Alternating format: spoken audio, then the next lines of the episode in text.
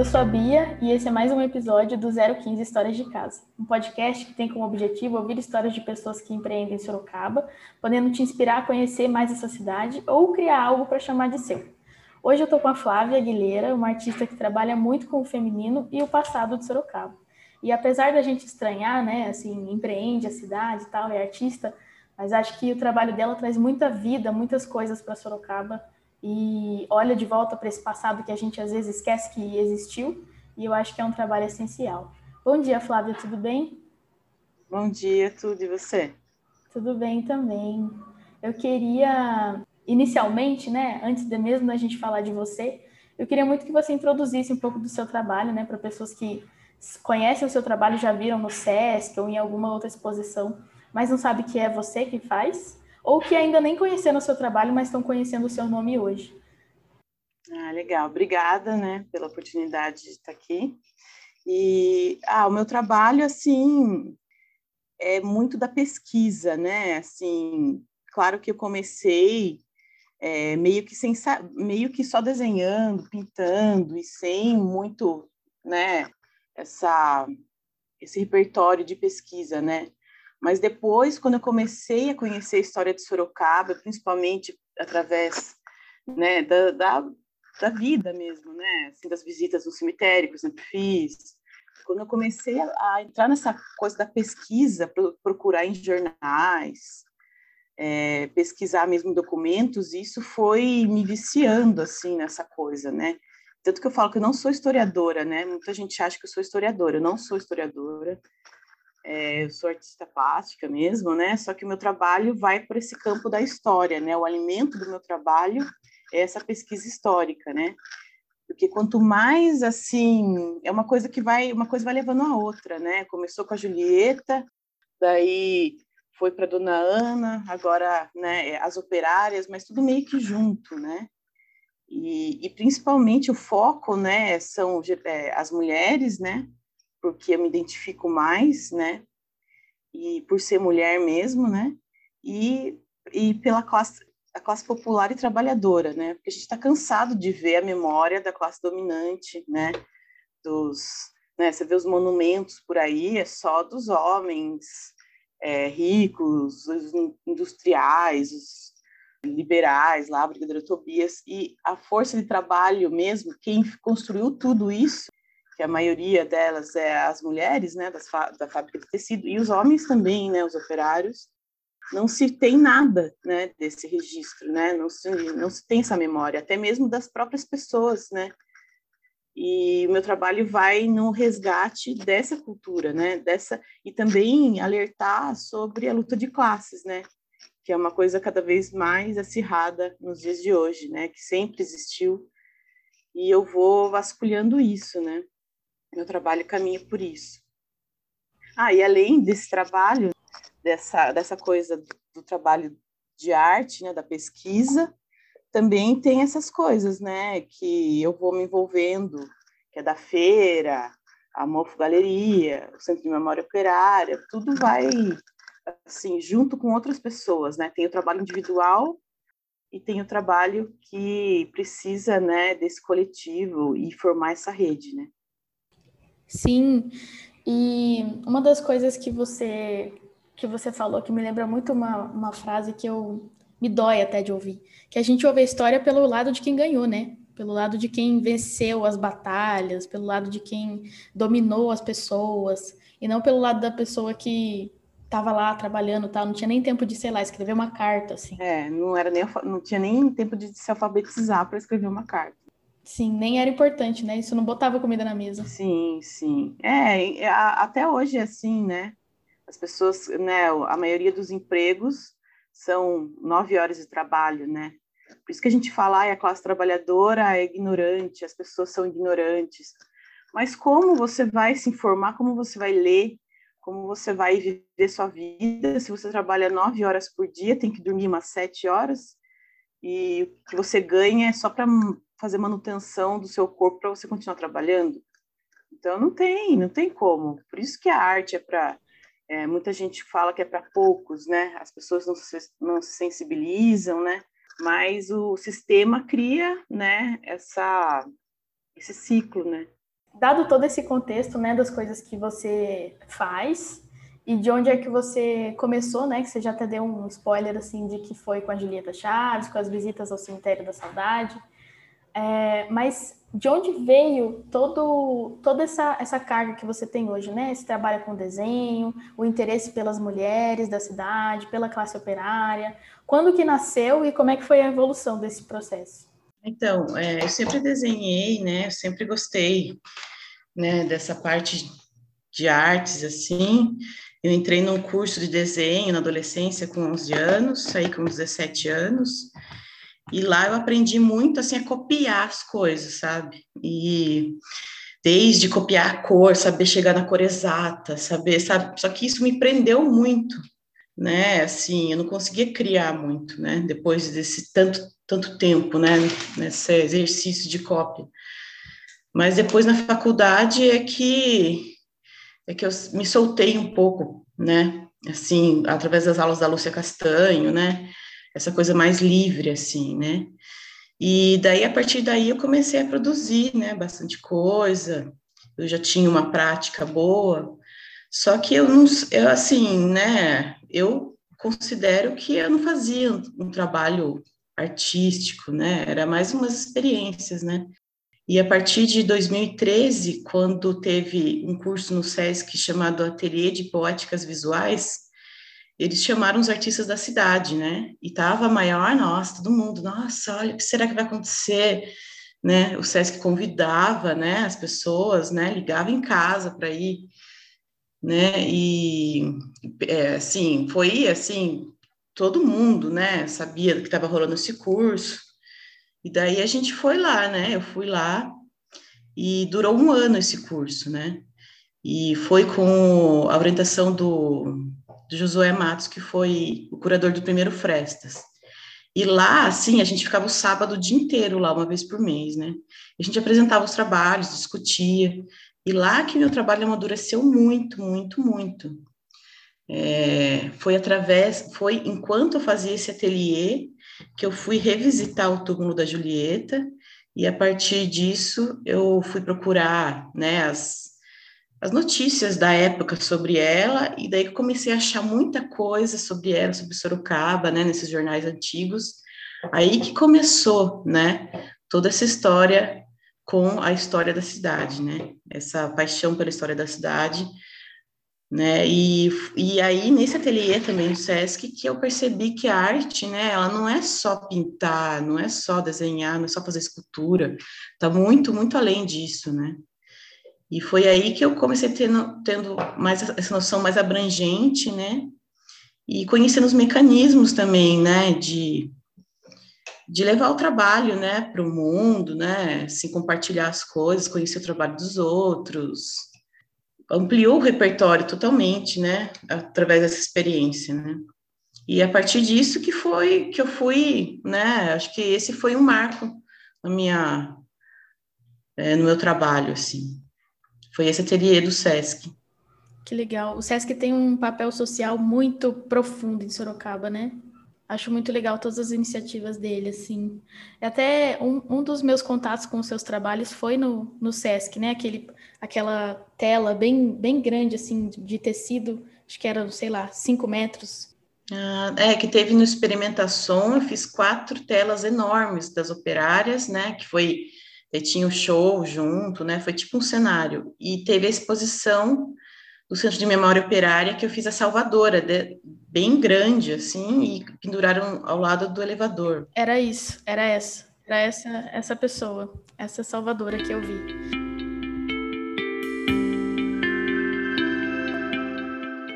Eu até queria, Flávia, que você contasse um pouco sobre a história da Julieta, porque apesar da gente estar tá falando sobre Sorocaba, é muito difícil conhecer alguém que conheça a história da Julieta, assim. primeiro pelo tempo, né, que já faz muitos anos que isso aconteceu, e pelo distanciamento que as pessoas têm com próprio, a própria figura do cemitério, né, o significado que aquilo tem, de achar que são energias muito negativas, tal. É, e, e tem gente que de fato não, não faz ideia assim da história da Julieta. Então até pelo, pelo seu tempo de estudo né, e conhecimento da história, eu queria que você contasse um pouquinho, assim, brevemente, sobre quem é a Julieta. Então, esse trabalho da Julieta, né, eu adorei ter feito, porque eu imagino hoje em dia, se alguém tem curiosidade de saber, né, sobre a Julieta, não vai ser tão difícil quanto eu me deparei, né, na época, né. É, eu sempre gostei de visitar o cemitério porque eu morava na infância, né, na adolescência, na Ermelino Matarazzo, ali na rua do cemitério. E sempre para ir para a escola ou para o curso de desenho mesmo, eu cortava o caminho pelo cemitério. E mesmo antes de fazer esse percurso sozinha, é, a minha mãe, ela, ela sempre trabalhou muito, né? Meu pai também, o dia inteiro, e eles pagavam uma senhora para ficar comigo, né, Tereza? E ela, sim, ela me levava a passear no cemitério, contava todas as histórias. É, a gente ficava vendo as fotos do túmulo. É, a gente pegava florzinha no bairro, levava para o cemitério. Enfim, é, eu tenho uma. Eu me sinto bem à vontade lá nesse cemitério, né? E sempre eu gostei, eu sempre me chamou atenção a capelinha da Julieta, né? Porque eu era criança e vi o túmulo de outra criança, né? Com foto, tudo. E isso me impressionou muito na época, né? Eu sempre gostava de ir lá ver a Julieta. E só que daí depois eu fui crescendo, né? Na adolescência meio que isso sumiu, assim, né? Esse interesse pela Julieta nem nem me passou pela cabeça. Só depois, né? É, que eu lembrei, né? Voltei a lembrar da história dessa menina e lembrava que nunca ficou claro para mim o que, que tinha acontecido com ela, né? Porque sempre essa a Teresa, ela falava que um homem tinha feito mal a ela, ou que ela tinha sido atropelada, sempre contavam esse tipo de coisa para mim. Isso e também acho que não queriam falar para mim, né, quando era criança, que ela tinha sido estuprada, não sei. E daí que eu fui, né, pesquisar nos jornais. Eu nem sabia que dava para pesquisar em jornais da época, né? E eu fui ver o que, que, tinha acontecido, e daí eu achei um monte, um monte de notícias, assim, do Brasil inteiro, falando sobre a morte da Julieta, né? E isso foi assim, nossa, fiquei obcecada por isso. Eu queria saber, né? Eu queria saber, será que ela deixou parente em Sorocaba? Será que, né, o que, que tem de vestígio da Julieta? Quem era ela? Onde ela morava? Aí começou a vir várias questões, né? E daí eu pedi para uma amiga minha que trabalha na prefeitura para saber quem é o dono do túmulo da Julieta, né? Fui lá no, na administração do cemitério perguntar quem que pintava o túmulo dela, porque sempre a capelinha dela estava bem pintada, hum, bem cuidada. É né? a rosa, né? Isso, cor de rosa, é. E daí falaram, ah, o Zé Capela que cuida, né? Daí que eu conheci esse senhor chamado Zé Capela, que ele é um, uma figura também, que até eu fiz um mini documentarinho sobre ele. Ele pinta o cemitério, ele fica lá, ele nem trabalha lá, mas ele vai lá todo dia, e ele pinta os túmulos que estão abandonados, ele pinta esses santos populares, né, o João de Camargo, a Julieta, e tudo do bolso dele mesmo. Ele que mandou fazer a placa, a Cemitério da Saudade, para colocar lá na frente, que ele falou que estava cansado do pessoal confundir o cemitério, enfim. Daí eu peguei o telefone, né, do, do, do dono do túmulo e liguei. E daí eu, é, quem atendeu foi o Ricardo Chaves, né, que é o sobrinho neto da Julieta. É, quer dizer, não, ele é sobrinho dela. É, não é sobrinho, neto, é sobrinho. E ele tem 80 e acho que agora está com 85 anos. E daí eu expliquei, ele falou que eu via falar da Julieta, né, mas nunca veio ver o túmulo, né, os pais dele vieram ver. Enfim, daí ele, ele me mandou algumas fotos que ele tinha lá, mas não da Julieta, né, infelizmente. Nossa, mesmo, mesmo ele, que é da família, que tem uma ligação super próxima dela, não, nem sabia muito bem o que tinha acontecido. Não. É, ele sabia que, que ele falou que tinha uma tia que era santa, em Sorocaba, mas nunca tinha, assim, vindo, vindo aqui ver ou pesquisado sobre ela, né? Daí ele foi na casa do irmão dele, conseguiu umas fotos do pai, porque o pai dele que era irmão da Julieta, né? E, e daí ele me, me mandou, daí ele veio aqui, conheceu o túmulo, né? Daí ele contou a história da mãe dela. Aí nisso também, todo dia pesquisava Julieta Chaves no Google, no Mercado Livre, em tudo. Daí eu achei um livro é, escrito em 34, em 1934, de um jornalista que veio para cá em 1930 e que escreveu sobre a história da Julieta, né? E esse livro, nossa, eu comprei na hora e eu li no mesmo dia. Porque era, foi muito interessante, porque ele até transcreveu os pedidos que as pessoas escreviam a lápis no túmulo dela na época. Que ele visitou o túmulo, tinha foto do túmulo, né? Porque ele sofreu uma, algumas modificações. Enfim, daí eu descobri toda a história, né? Que a Julieta, ela veio para cá em 1900, não, 1896 e, ficou, e morreu em 1899, né? É, parece que ela foi, ela chegou a ser matriculada no grupo escolar Antônio Padilha, que nem era naquele prédio, era em outro prédio, mas durante muito, é, assim, meses, porque ela tinha acabado de completar seis, é, sete anos, né, quando, quando morreu. E na escola, né, a, quando entrava na escola, era, a idade mínima era sete anos, né, e ela fez em fevereiro e morreu em março, né?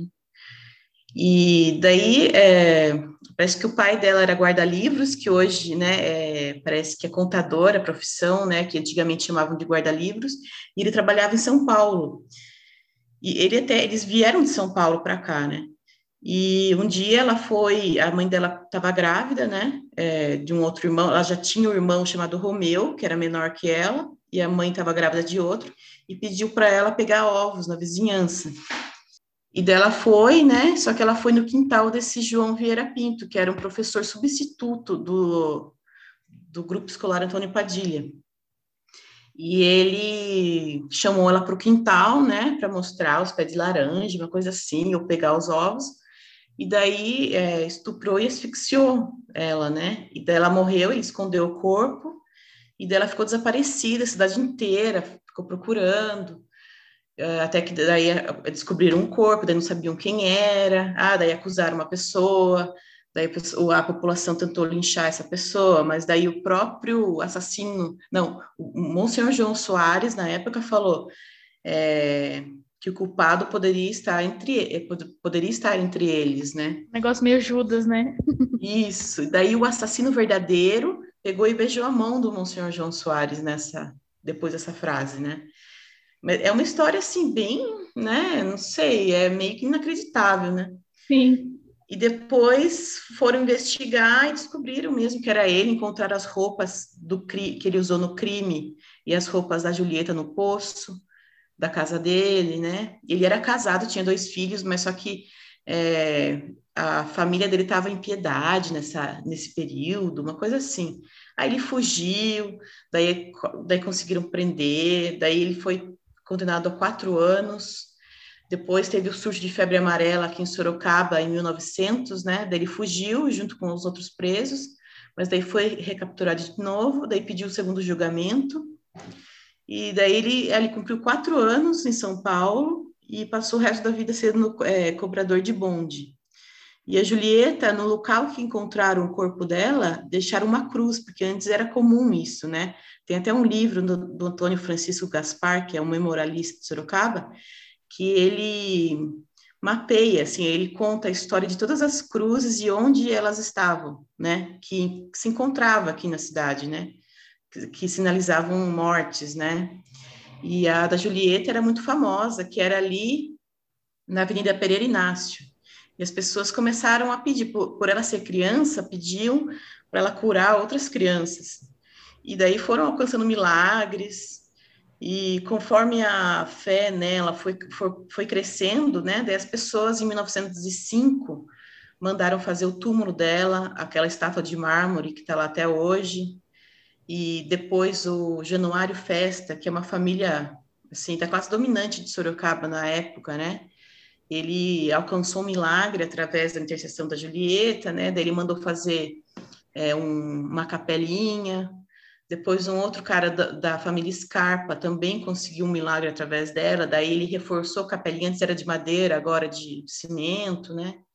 Enfim, e foi, né? Assim, a fé na Julieta, a gente pesquisou e em várias, até na Umbanda, também recorrem a ela. Caramba! Quando eu descobri a história da Julieta, que eu nem lembro direito como foi, eu acho que não foi. Uma vez eu visitei a biblioteca municipal e eu encontrei um livro do Leandro Leite que fala sobre o cemitério, especificamente o cemitério da Saudade. E aí lá eu li várias histórias assim, né, sobre é, um, dos, um dos caras que está enterrado lá, que morreu numa data comemorativa, e aí a família sempre, sempre enfeitava o túmulo dele, né? Tipo, ah, é Natal, é Copa, e ficava sempre enfeitado e tal. E nesse livro ele falava um pouco sobre a Julieta Chaves. Eu lembro que me, me fascinou e me doeu muito na época a história, por perceber o quanto o quanto essa relação de dominância dos homens com as mulheres e especialmente mulheres frágeis, né? No caso da Julieta, assim, super nova, tal, não tinha nem como se defender. Como essas coisas aconteciam e acontecem desde sempre, né? E hoje que a gente tem muito mais consciência para falar sobre isso, sem ser, assim, ainda é um tabu, mas é é menos do que já foi, né? E isso já é um grandíssimo passo. E é, você até comentou sobre a Dona Ana, né? No, no, início, assim, que primeiro foi a Julieta, depois a Dona Ana. E foi, foi com ela, assim, é, acho que eu tenho duas perguntas, mais ou menos, assim. Eu queria saber, é, como você falou que a Dona Ana era operária, né? Assim, se foi ela que trouxe você para esse para essa visão do, do trabalhador operário de Sorocaba e também se existe uma ligação da Julieta com com esse esse esse esse período sim, né? Porque era o período em que as coisas estavam todas acontecendo. Mas se existe uma ligação da Julieta com a classe operária, ou se de repente é a dona Ana mesmo que interliga as, os dois mundos, assim, sabe? Uhum, não. Foi assim, é, depois da Julieta, depois dessa pesquisa sobre a Julieta, né, que assim, eu fui buscar em tudo, tudo, tudo, tudo, eu queria saber tudo, até, assim, eu, eu esqueci de contar, o sobrinho dela, esse senhor, né, ele é médium. E ele consegue falar com o pai dele, o irmão da Julieta. E depois de um tempo, ele falou que ele tentou falar com o pai dele lá para conseguir falar com a Julieta, agora ele tem contato com a Julieta, né? Assim, espiritualmente, através, da psicografia. E eu, a gente fez uma sessão com a Julieta. E eu perguntei várias coisas, mas eu perguntei coisas sobre ela, né? Porque eu tinha até dúvida se foi mesmo aquele professor que matou, porque ela foi encontrada num terreno de um tenente, né? Vizinho dele, enfim. Mas, é, é, assim, eu, eu, até queria achar o, cri, o processo do crime, né? Mas só que ele está arquivado e ninguém sabe o número, ele está arquivado lá em Jundiaí e aqui no Fórum de Sorocaba as pessoas até dão risada se eu quero um número de um processo de 1899, né? Eu não consegui achar e não consegui que ninguém me ajudasse nisso até hoje, né? Mas enfim, daí eu fui lá na biblioteca infantil falar com José Rubens, é, que ele me ajudou também, né, nessas pesquisas, assim, e eu fui querer lá se ele tinha fotos que aparecessem pessoas, né? Na época que a Julieta existia em Sorocaba, né?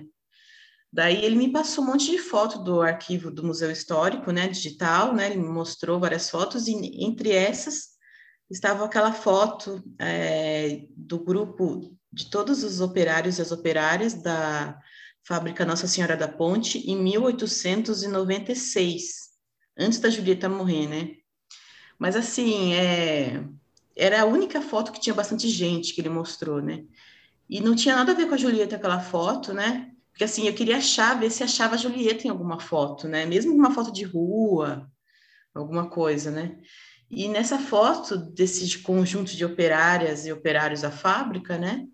Isso me impressionou muito, muito, porque eram muitas crianças, eram várias Julietas ali, né? E muitas mulheres né? E poucos homens até, né? Compara é, em comparação, né?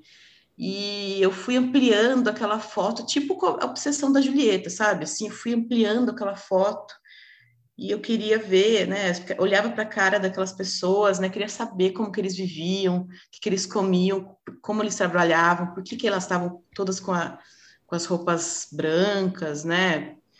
Enfim, ah, fui, fui me fazendo várias perguntas e daí que daí que isso me despertou para a história do operariado, né? Quem são essas operárias? Quem são essas meninas, né? Daí que eu pulei de Julieta para essa história do operariado, né? Daí que abriu todo esse universo, né? E a dona Ana foi assim, é, sempre a gente participava do modelo vivo, né?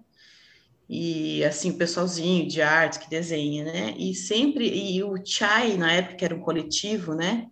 de mulheres, né, de artistas que participavam no Modelo Vivo também, era ali na, na 13 de maio, perto do fórum. E a gente sempre que saía lá do, do chalé francês, no Modelo Vivo, a gente subia lá para o Chai, né, ou ia para a praça. E nesse caminho todo tinha a Dona Ana, né, que ela morava ali na Voluntários de Sorocaba. E o que me chamou muita atenção na história nessa mulher é porque ela era, era uma senhora assim que vivia na porta de casa, aquelas casas de porta para rua, sabe, uhum. assim, de janela e Sim. porta para rua na sala. Estilo Vila Hortência, né? Isso. E a primeira vez que eu a vi, ela estava na era um, um final de semana, ela estava assim na porta, olhando a rua, e dentro da sala dela dava para ver as paredes todas escritas assim à mão e, e, isso me despertou muita curiosidade, tanto que no dia que eu vi isso, eu passei quatro vezes em seguida para ver o que, que é, se eu conseguia ler alguma coisa, né? E isso, assim, nossa, aquela senhora me interessou muito, muito, né? Porque eu pensei, nossa, será que ela vive sozinha? O que, que ela faz? Por que, que ela escreve na parede? E daí eu procurei na lista telefônica o, o endereço dela, né? Daí eu vi o isso nome dela. Isso foi em que ano, Flávia? Foi em 2014. Mas assim, eu, eu a vi em 2014, mas eu fui atrás em 2015. Daí eu liguei lá na casa dela, daí fingi que era engano, só para ver como que era, né? E eu vi que ela, nossa, ela conversava muito, muito. Daí eu vi que ela devia ser muito sozinha, né? E daí eu sempre que ia para o centro, eu sempre parava o carro ali perto e subia a pé a rua dela para ver se eu a via sentada na porta. Daí até que eu comecei a ver, daí eu falei boa tarde, daí ela falava boa tarde. Daí sempre, isso foi um tempão, ficava nessa, assim, né? Caramba, você foi criando um relacionamento com ela, né? Distante, assim. Fui, e ela nem imagina, nada, né? Até que um dia eu reuni, daí eu falei disso para as minhas amigas que moravam lá perto, e elas também começaram a ficar curiosas sobre essa mulher, né? E daí até que um dia a gente resolveu, eu juntei umas amigas, a gente resolveu que ia falar com a dona Ana de qualquer jeito. Daí a gente foi, né? Passamos na porta, ela estava lá na porta, e daí a gente, por sorte, a casa do lado estava para alugar e tinha umas mulheres da imobiliária saindo nesse momento da, da casa do lado. E daí a gente falou que queria alugar a casa, que a gente estava procurando um ateliê, enfim. Daí a gente, daí nessa brecha, minhas amigas foram ver a casa lá, né?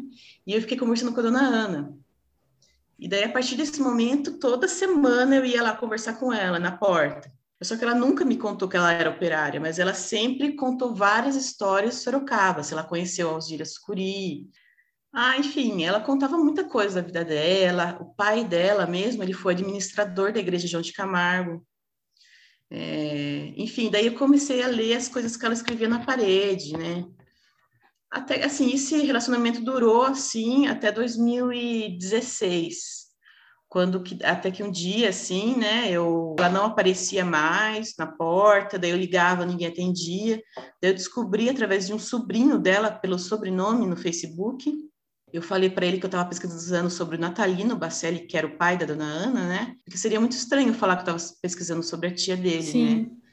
Daí ele me contou toda a história da família deles, e falou que o filho dela tinha internado ela num asilo, né? E ela sempre falava que se ela fosse para o asilo, ela não ia durar três dias. E foi o que aconteceu, até que é, depois de cinco dias que ela foi para o asilo, daí ele me falou que ela faleceu, é falência múltipla dos órgãos. Né? Caramba! Né?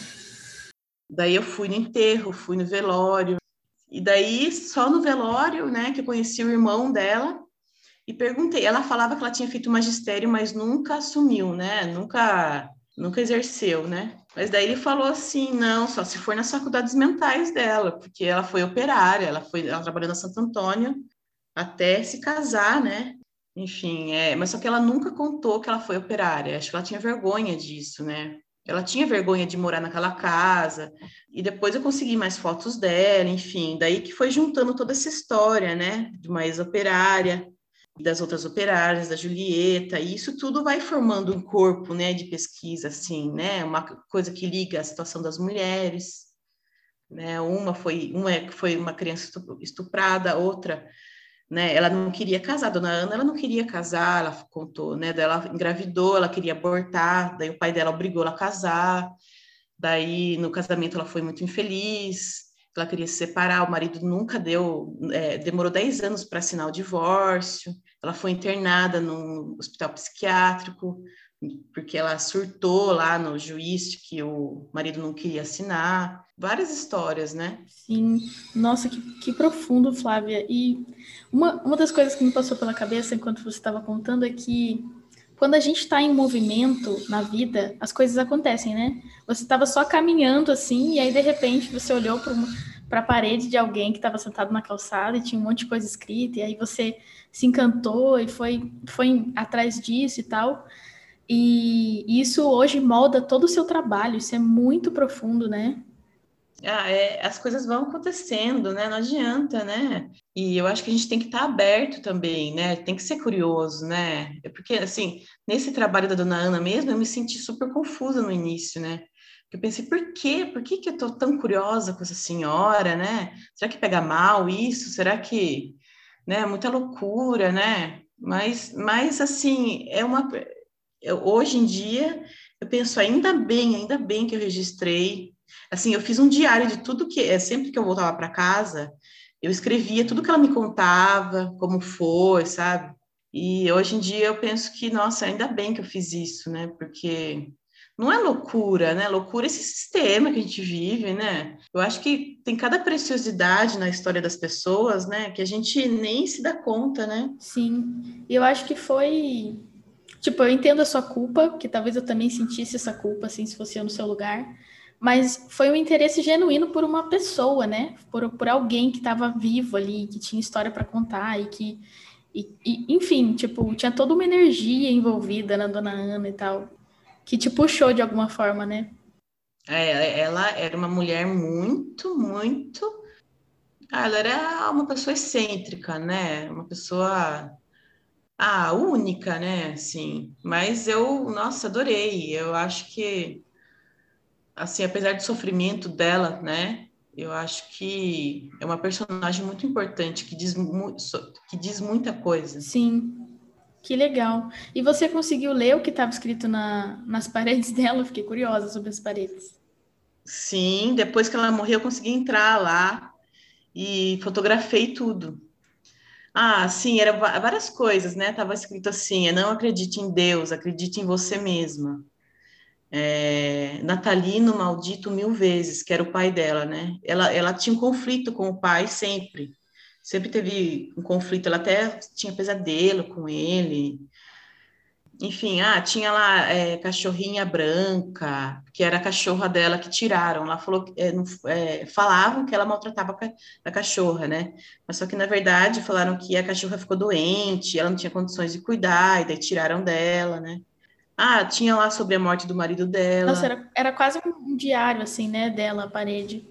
Ah, e tinha um monte de coisas, assim, umas coisas fraquinhas, sabe? Tinha uns desenhos também. Ela escrevia com giz e meio que esfregava a mão, tentava apagar. E ela, assim, a casa dela era muito estranha, sabe? A, a sala só tinha duas cadeiras, uma escrivaninha e uma TV não tinha sofá, é porque uma, o filho dela falava que ela era bem difícil, ela não aceitava que levasse móveis. Ela vivia o um mundo dela, assim, né? Essa coisa do, do magistério e tal, que ela, ela acreditava, ela botava fé, assim, na, na cabeça dela, mas era o mundo dela, na verdade.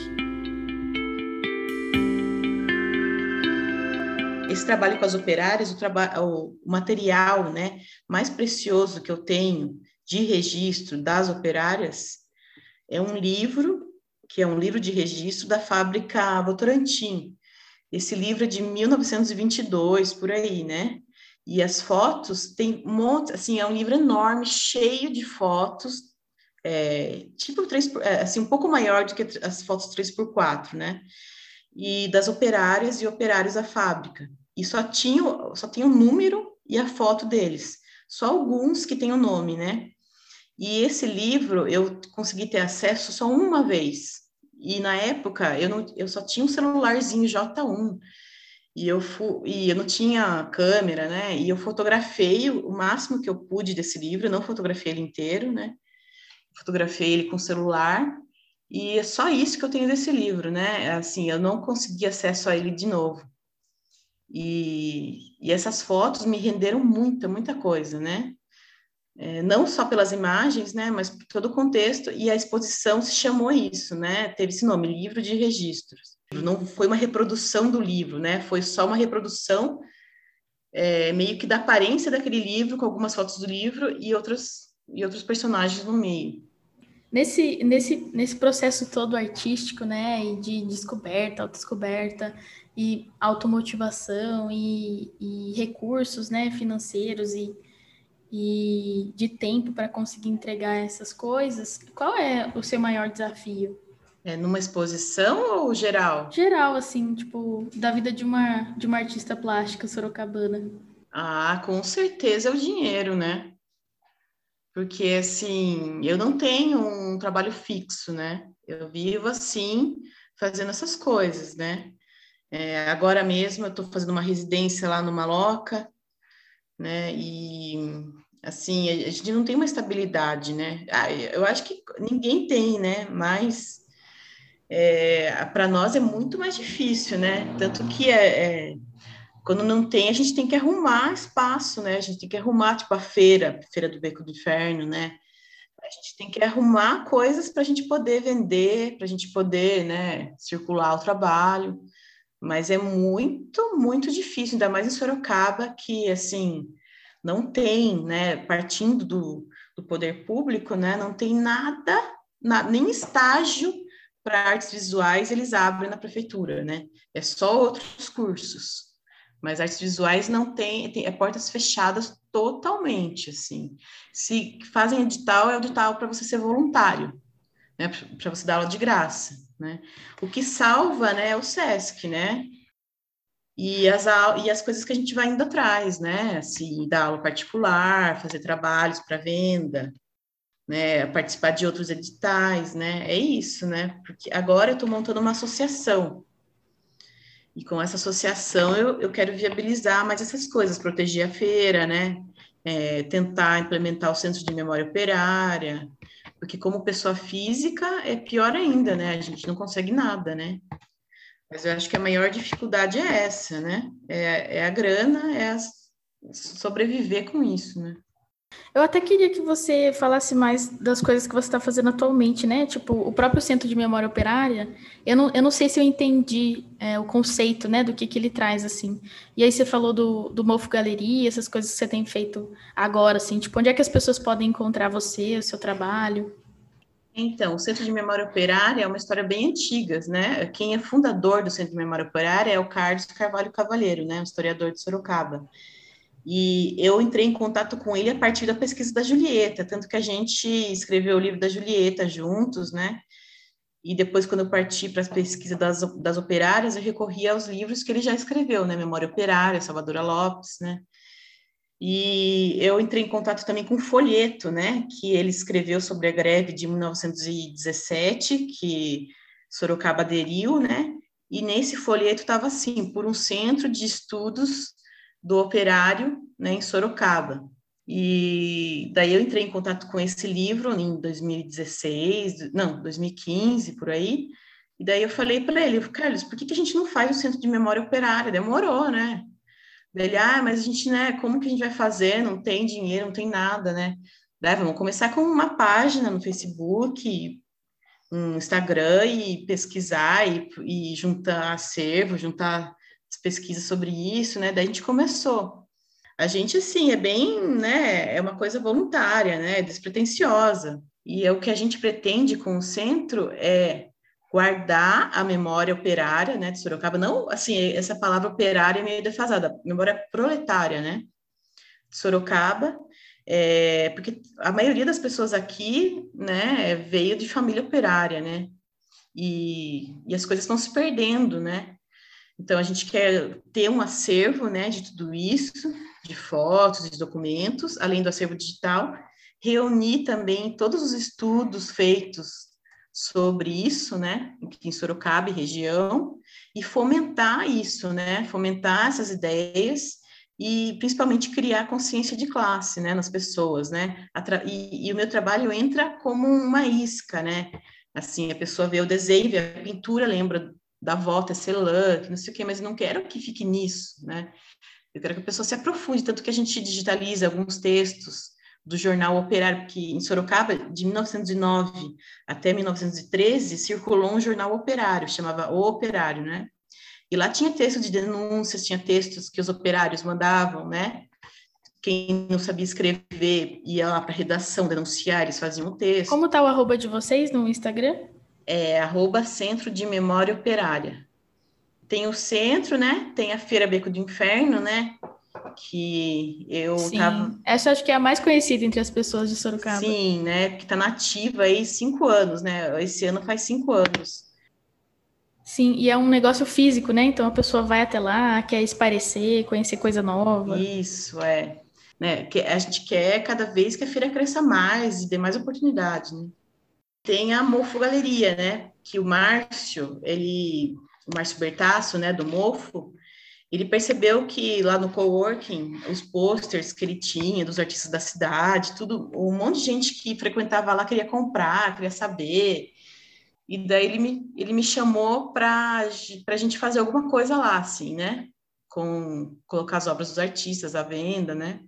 E daí eu chamei mais pessoas, né, para me ajudar nisso, e a gente fez um grupinho para a gente organizar isso, né? A gente fez um catálogo também, que a gente nem lançou ainda, mas a gente vai lançar, né? justamente para pessoas que vão montar alguma coisa e querem obras de arte, né, dos artistas da cidade, quer começar a abrir esse processo da galeria, né, para as pessoas poderem trocar ideia, porque a gente viu que isso funciona mais do que a venda. Por isso que agora a gente está reformulando isso, a gente vai fazer impressões mais baratas, né, para ter mais acesso, né, porque a gente também pensa quem que vai comprar, né, quem que a gente quer que compre, a gente quer que as pessoas tenham as obras dos artistas de Sorocaba, né.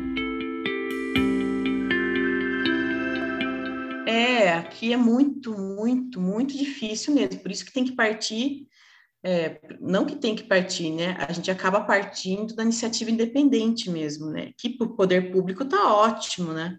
Sim, mas eu acho, eu acho, eu vejo muito poder nisso também, sabe? Nessa exposição de vocês como alguém mais autônomo. É que isso traz uma série de desafios, né? De vocês aprenderem a vender a própria arte, aprenderem a, a lidar, assim, tipo, como se fosse um negócio mesmo, né? É, você me falou que não achava que isso era empreender, mas eu, eu vejo muito disso, né? Porque vocês vocês estão buscando essa, essa, essa independência como um autônomo, né? Como um, um CNPJ tal, para facilitar até as relações entre prefeitura, entre é, outros CNPJs ou, ou mesmo pessoas físicas que queiram adquirir algum serviço ou trabalho de vocês.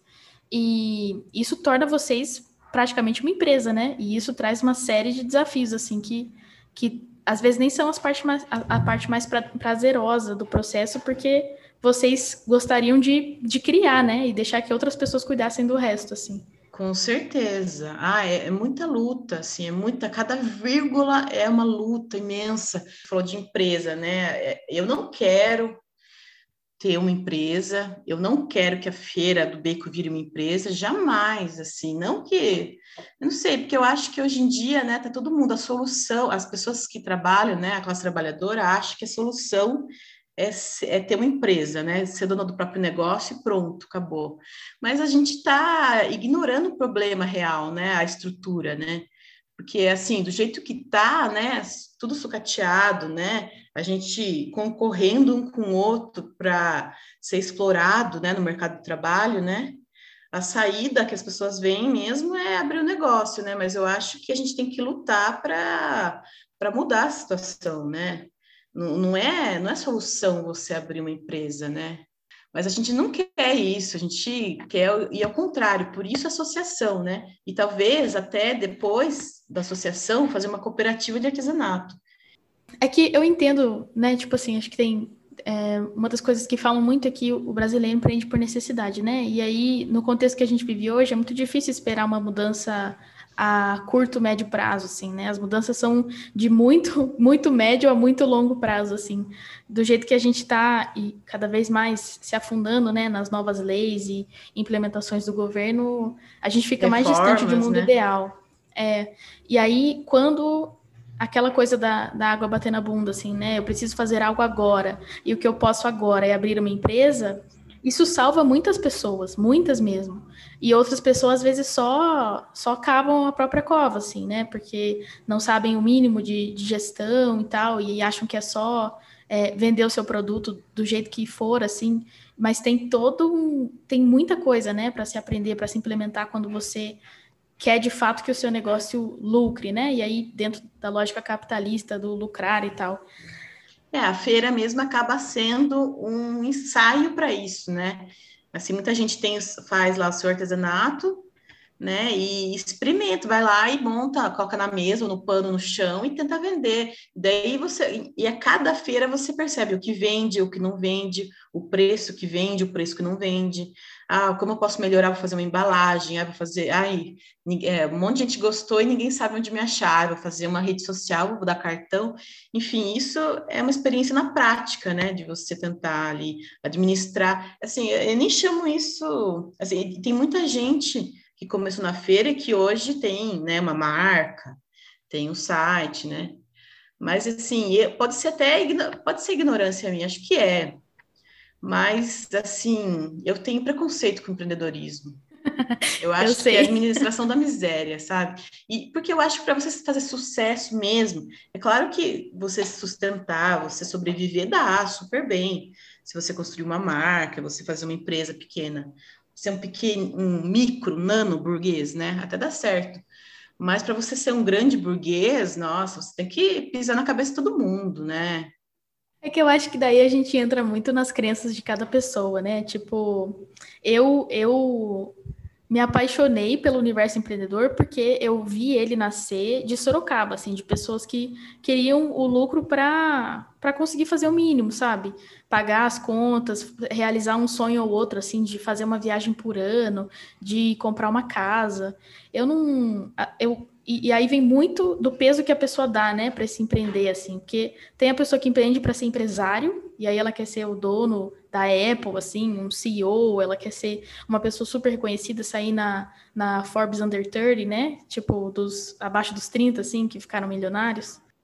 Mas tem as pessoas que empreendem, tipo, essas histórias, né, que eu, que eu tô é, me debruçando sobre nesse podcast, são de histórias que pessoas que empreendem buscando, assim, o, o, buscando fazer o que ama, para não ter que trabalhar para alguém que te explora, que, que é o que a gente está falando, e, e, trazer né, mais, mais condições financeiras de realizar sonhos, mais, mais alegria para a própria vida, porque fazia o que odiava e hoje consegue fazer o que ama, com um pouquinho, um, pouquinho mais de esforço, né, assim, de administração, de marketing, que envolve todo esse, esse processo de empreender.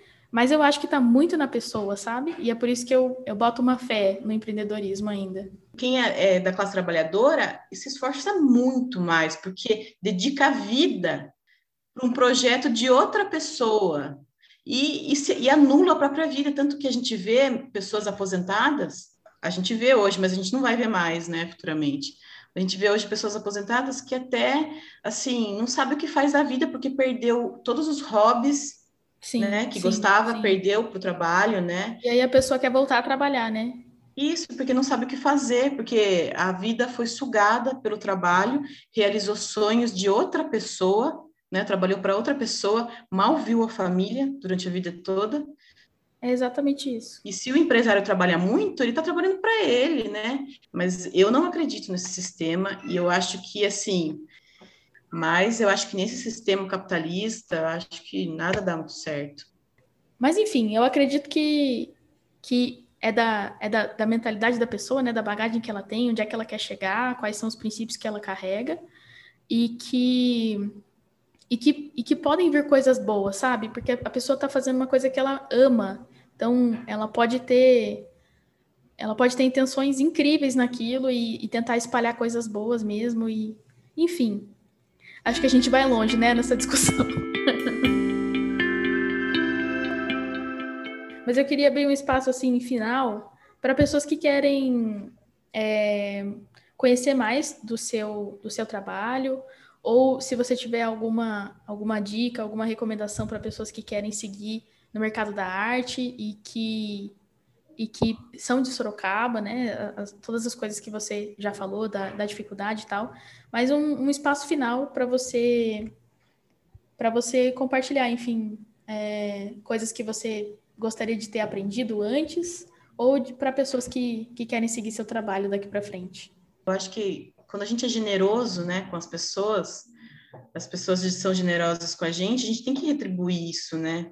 Eu acho que esse, é, a vida já é tão difícil, o sistema já é tão difícil, a gente está vivendo, né, um período horrível, né? Mas eu acho que o que fica disso tudo, né, é a rede que a gente constrói, né? Eu acho que quanto mais a gente se unir, quanto mais a gente, em vez de competir, sabe, se, unir as pessoas, ter, sabe, um olhar carinhoso com o trabalho das pessoas, sabe? É, em vez de fazer uma, uma coisa sozinha, você juntar umas pessoas que têm o mesmo interesse e fazer junto, para quem está começando né, nessa área, eu acho que tem que ter muita insistência, muita insistência, muita paciência, né? E muita, em vez de ficar triste, né, com as frustrações, tem que ficar revoltado, né? Eu acho que a revolta, é, as pessoas falam, ai, não, olha, essa coisa do ódio é coisa da direita. Não, a gente tem que ter ódio também, porque o ódio também move, né, para a gente fazer uma iniciativa, sabe? Às vezes você está num lugar horrível, ah, não, vou, vou fazer outra coisa, né, vou me juntar com outras pessoas. E é difícil mesmo, eu acho que as pessoas não têm que ficar, têm que ficar esperando muito sucesso, sabe? Muito. Porque hoje em dia tá tudo, tá tudo abalado, né? Então, eu acho que a gente tem que ter muita insistência e ser generoso com as pessoas, tentar unir as forças, né, e não competir, e é isso. Ah, o meu Instagram é FLV Aguilera, né, arroba FLV Aguilera.